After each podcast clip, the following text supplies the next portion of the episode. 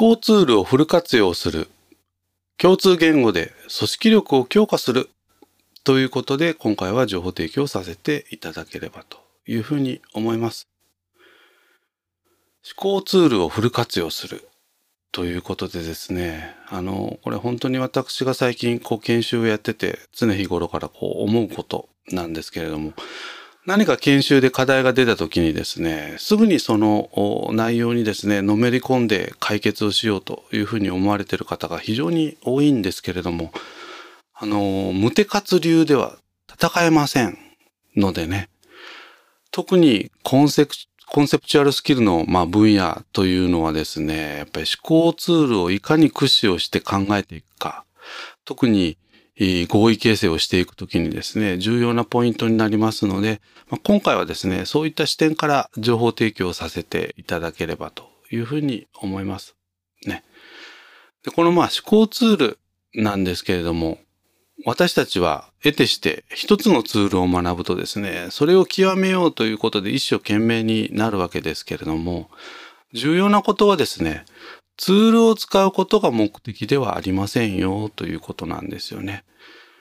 このツールを活用して問題解決、意思決定、こういったことをしていくのがあくまでも目的だと。あくまでもツールは手段に過ぎないということを明記しておく必要があるかと思います。ですから、あ一つのツールをですね、知っているだけでは決して意味がありません。状況に応じて適切なツールを使いこなせること、これがですね、重要なポイントになってこようかと思います。とはいえ、代表的なツールというのがいくつかありますので、まずはそういった基礎的なツールから押さえておけばですね、えー、当面の仕事っていうのはなんとかなるかと思いますんで、まあ、今回は3つの枠組みでですね、ご紹介していければと思います。代表的なツールですね。まず一つ目が、マトリックス分析ですね。別の言葉で言うと二軸分析というふうにもこう言われます。ですから軸が二つあるということですね。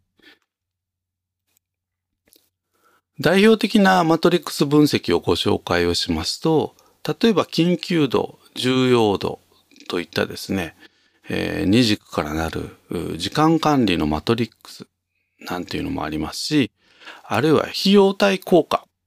ですね。まあこういったものをそれぞれの軸に置いて意思決定をするなんていうツールもあります。ね、これがまあマトリックス分析一つ目ですね。それから今度二つ目はロジックツリーというふうに呼ばれているものですね。これはあのロジカルシンキングの分野ではもう外せないツールになってきておりますけれども、このロジックツリーを使う目的はですね、一般的に MECE というふうに言われていますが、抜けなく漏れなく、ね、えー、洗い出すということなんですね。ですからこのロジックツリーを書き出すことによって、えー、一覧をですね、俯瞰的に見て、ね、そして問題解決にこうつなげていくと。ま、そのためのツールというふうに言ってよろしいかと思います。そして最後三つ目ですけれども、フレームワーク思考ですね。これは種類がたくさんありますので、名称だけ挙げておきたいと思います。興味のある方はいろいろ調べていただければと思いますけれども、まあ、特にこうマーケティングの分野で使われているものが多いかなと思いますね。例えば、スウォット分析、3C 分析、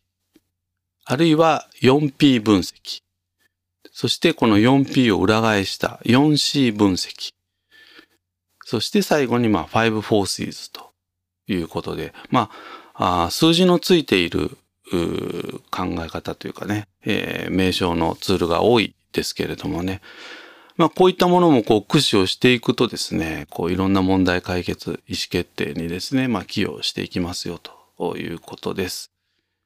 まあこういった代表的なツールを抑えつつですね、特に、えー、ディスカッションをする前にですね、内容にのめり込む前にですね、どのツールの活用が効果的なのかをぜひ考えてから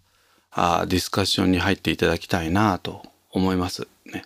特に昨今、テレワークが進んでおりますけれども、オンラインで共同作業をするときにもですね、こういったツールというのは非常に有効ですのでね、えー、ぜひこの機会をチャンスと捉えて、えー、いろんなツールを使いこなせるようになっていただければと思います。